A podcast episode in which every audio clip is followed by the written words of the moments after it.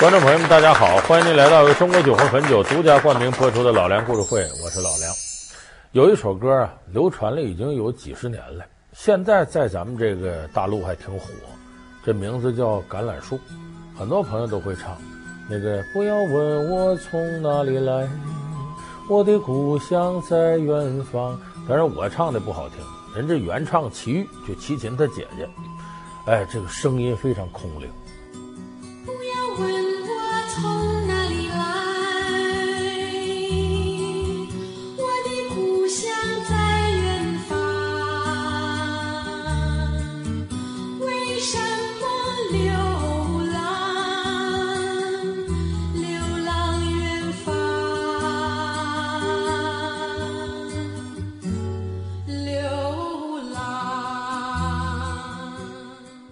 这个词儿谁写的呢？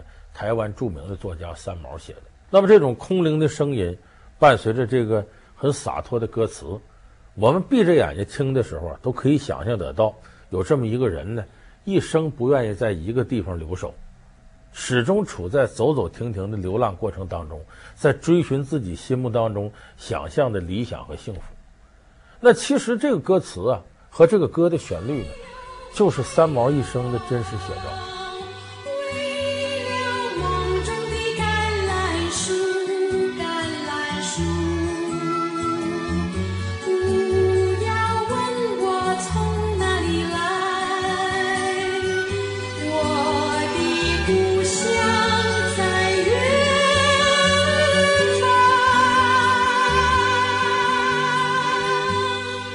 三毛一辈子呢，就始终处在一种流浪的状态当中，西班牙呀、德国呀、美国呀、台北呀、新疆啊，包括后来三毛的死，都是一件很传奇的事儿，现在也是未解之谜。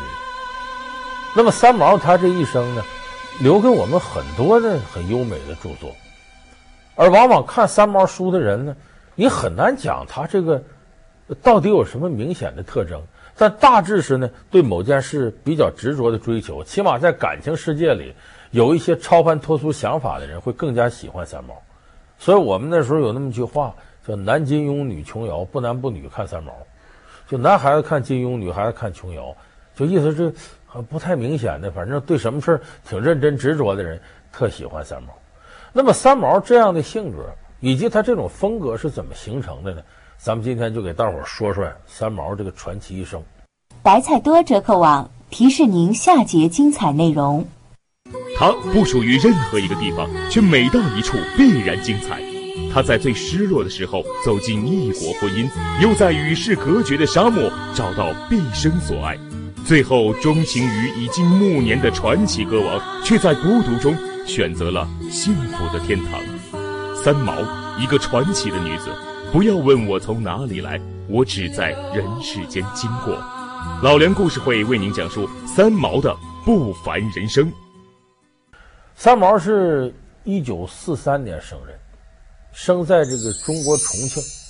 四七年就四岁的时候，跟他父母一起到了台湾。这个一般的孩子呀，你看从小父母教育，然后上小学、初中、高中、大学，那基本上都这么过来的。但是三毛打小就看出跟别的孩子不一样。他十三岁那年，为了抗议老师打他，你绝想不到三毛干了一件什么事剖腹自杀。但幸亏是他力气不大，也没选对刀，那家人发现的早，受点伤，给救回来。就是三毛那时候就是个奇女子、烈女子，所以家人一看这还了得吗？十三岁就自杀，那不能再送学校去了。他父母就把他领回家。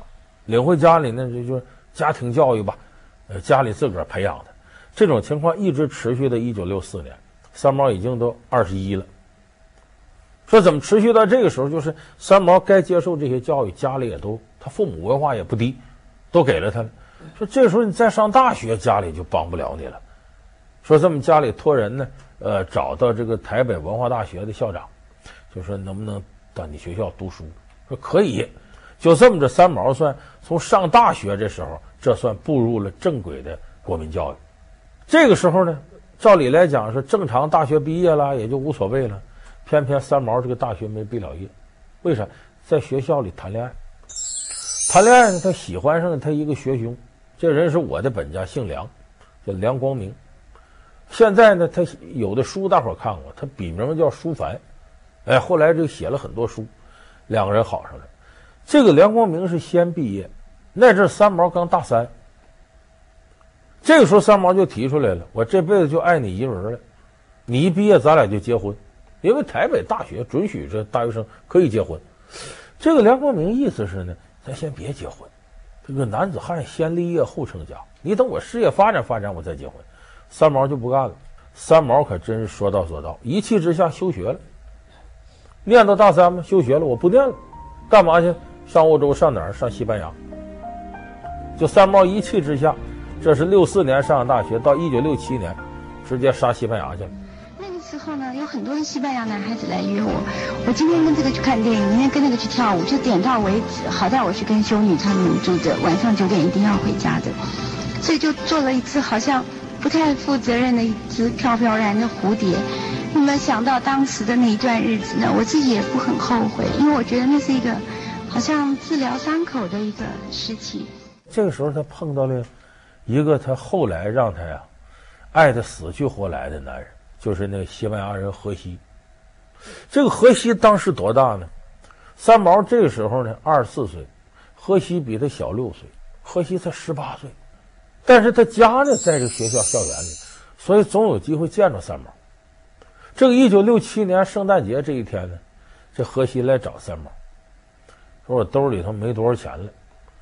圣诞节我一人过也没意思，我父母不在旁边，我这点钱就够咱俩看电影，那来回坐车钱都没有，那你你陪着我去吧，咱们走到电影院看完了再走回来。这三毛那个时候并没有察觉到荷西已经爱上他，这小孩儿这我待着也没事，下雨天打孩子，闲着也闲着，去吧，就这么三毛陪着荷西看电影，看完电影回来，学校里头。景色很好，找个地方坐着吧，就坐下。坐下，突然间，荷西跟三毛说了句话：“他说 eco 你呀，等我六年啊，我还有四年的大学要读，我还有两年的兵役要服。等到这六年过去的时候呢，我就娶你。既然你说了这个话，那么我们就疏远一点，不要常常见面好了。”他就走了。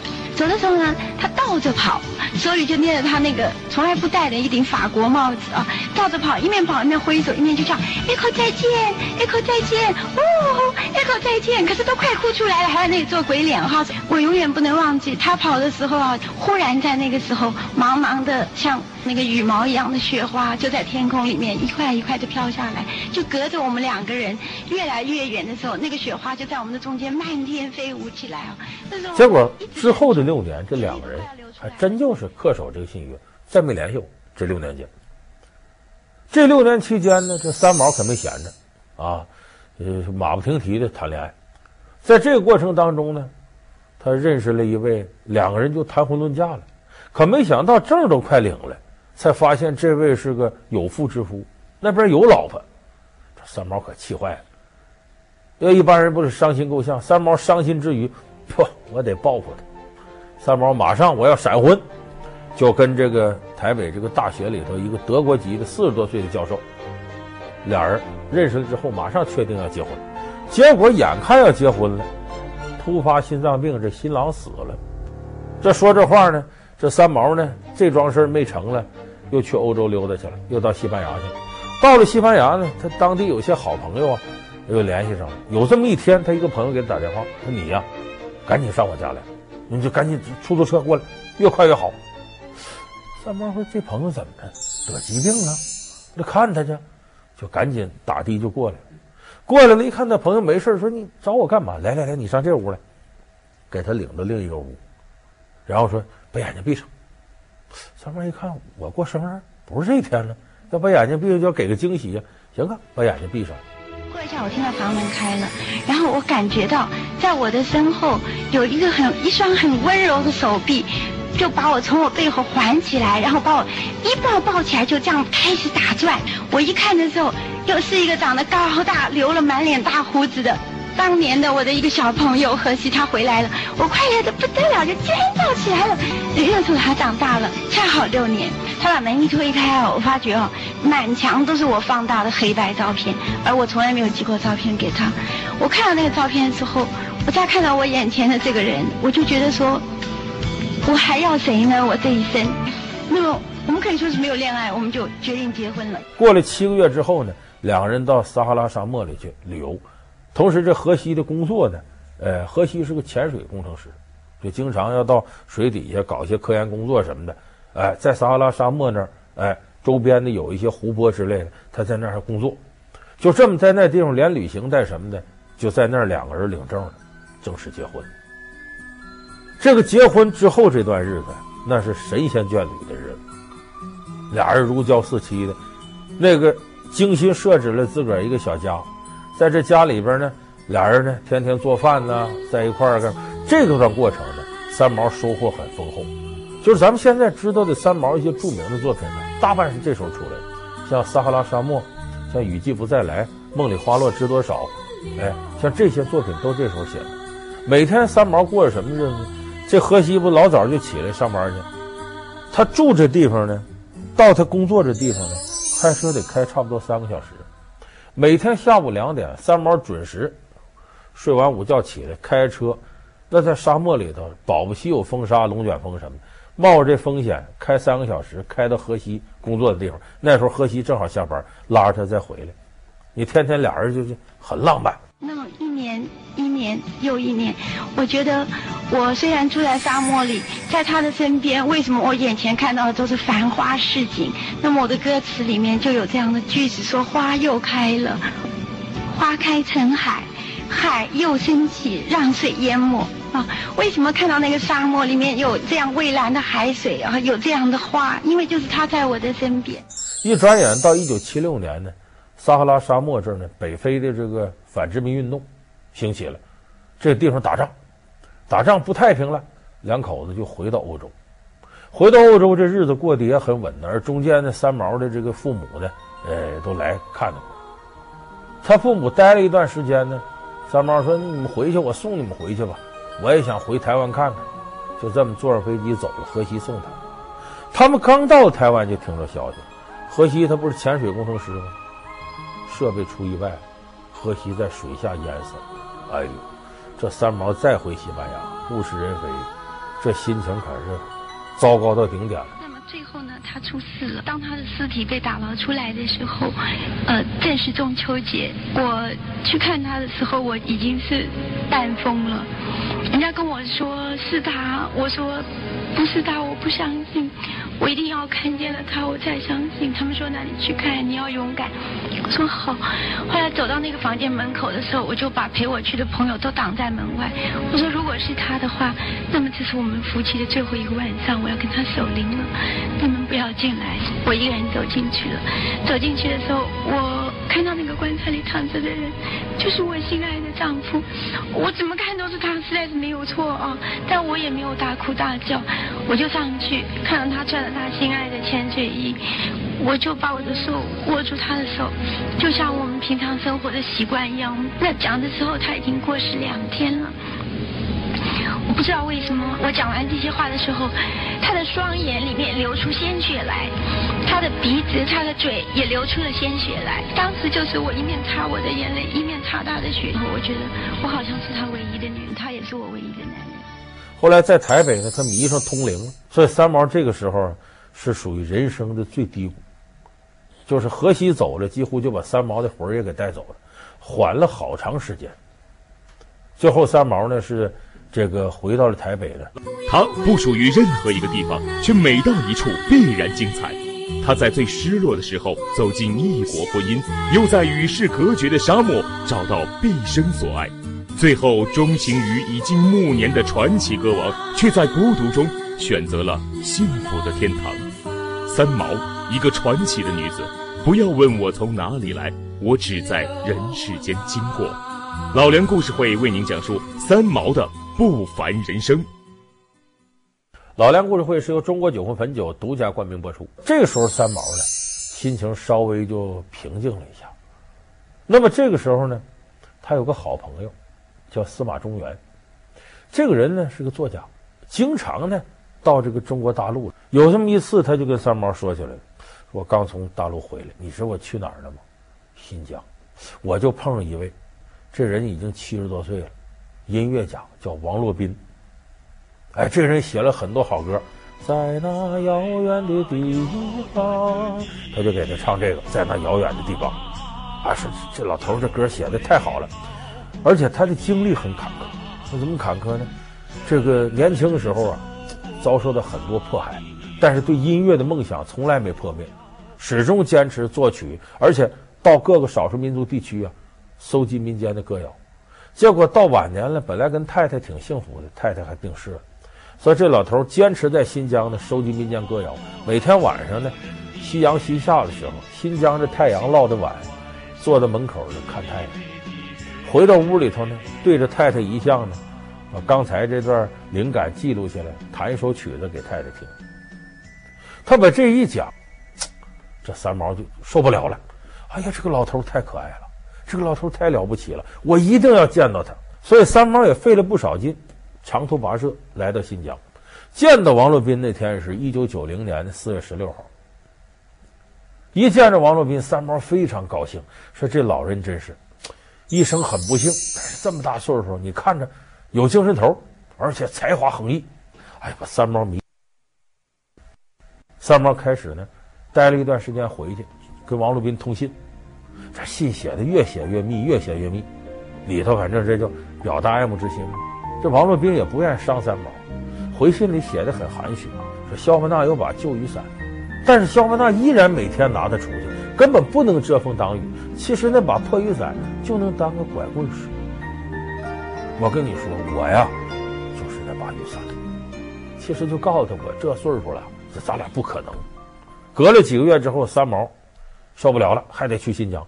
这次去，索性我也不住旅店了，我直接就住到你王洛宾家里头。但是这个过程，两个人的交往并不怎么愉快。老爷子也不是不喜欢三毛，但是一想自个儿这个年龄风烛残年了，能给人解决什么呀？不能成为人一个依靠，所以就王洛宾基本上就对三毛封上门了，意思咱俩不可能，你还是回去吧，咱真走不到一块儿。那么三毛回到台湾，一九九一年的时候出了事儿，一月二号进了医院，什么呢？妇科病，子宫有点毛病。他母亲呢是子宫内膜癌，三毛就怀疑我这是不是跟我母亲一样。到了医院，大夫一检查呢，这个一月三号那天给他做了个小手术。没想到的是，一月四号早晨七点钟的时候，这在医院的这个特等病房，这不有人进来打扫卫生吗？就是那种特等病房，独立卫生间，跟宾馆似的。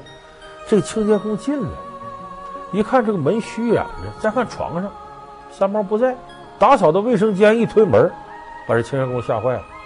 这个卫生间呢，有那个输液那个，呃，这个架挂到这儿输液。那个架子上头垂下来一个丝袜，丝袜上就是三毛的脑袋，上吊了，用丝袜把自个儿给勒死了，就掉到输液那架子上。这谁也没有想到，就三毛为什么要自杀？这一下子。轰动整个台北啊！所以当时三毛之死，上上下下都觉得不可思议。你他他他干嘛死啊？这是，这一九九一年，三毛是四三年生人，这时候他才这多大呀？才四十八岁嘛。这是，说他为什么要自杀？有人就猜，这警方来也断定说这肯定自杀，不是他杀。有人说为啥自杀呢？说他这个因病厌世，他这病没救了。大夫说不是，他不是子宫内膜癌。他的疾病跟他自杀的这个那个都说不上关系，应该说不上关系。那只是看了看过我们精神科，那么也许情绪的问题。所以说三毛悲观厌世，因为有病死了，不成立。还有第二种说法呢，说这个九零年年底台湾金马奖有一个片子，这个大获全胜，《滚滚红尘》，林青霞和秦汉演的，哎，写男女爱情故事。最经典一幕，林青霞踩到秦汉脚上跳舞，那是经典的爱情场面。起初不经意的你，和少年不经事的我，红尘中的情缘，只因那生命匆匆不语的胶着。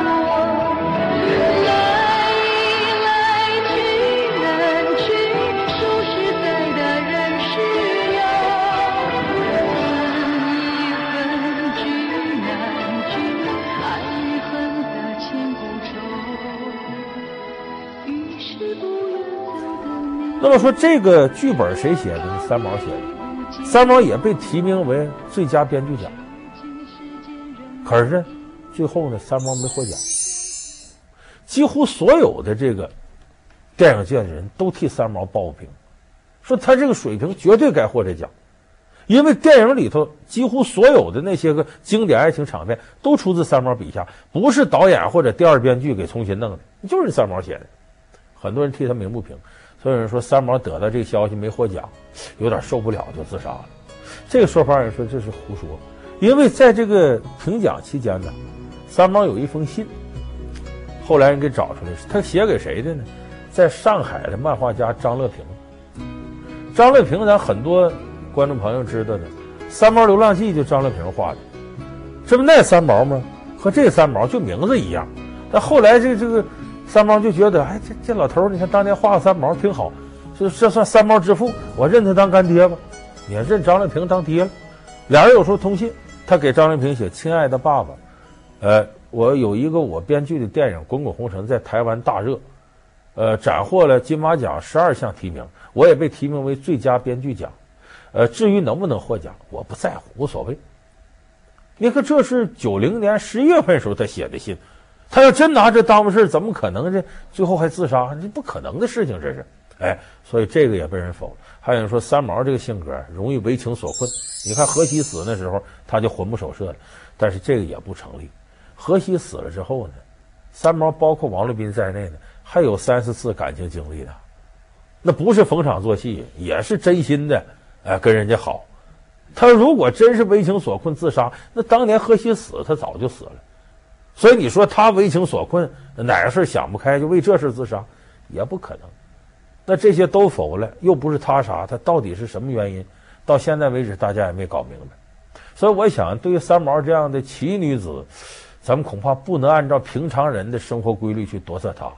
如果说总结三毛的一生呢，恐怕没有哪个歌比罗大佑写那首《追梦人》更好，因为《追梦人》就是写给三毛的。哎。呃，让青春吹动了你的长发，不知不觉在城市的历史里记取了你的笑容。咱们这期节目最后呢，一起听听这首感人至深的《追梦人》。让青春吹动了你的长发，让它牵引你的梦。不知不觉，这城市的历史已记取了你的笑容。红红心中，蓝蓝的天是个生命的开始。春雨不眠，隔夜的你曾空独眠的日子。她是完美的性感女神，她是文艺片的票房保证，她也是平凡受伤却依然为爱执着的痴情女子。一路心酸，一路成长，为何她一直被人诟病？又是什么事情让他八个月悲伤不已？老梁故事会为您讲述舒淇为什么受伤的总是我。感谢您收看这期老梁故事会。老梁故事会是由中国酒魂汾酒独家冠名播出。我们下期节目再见。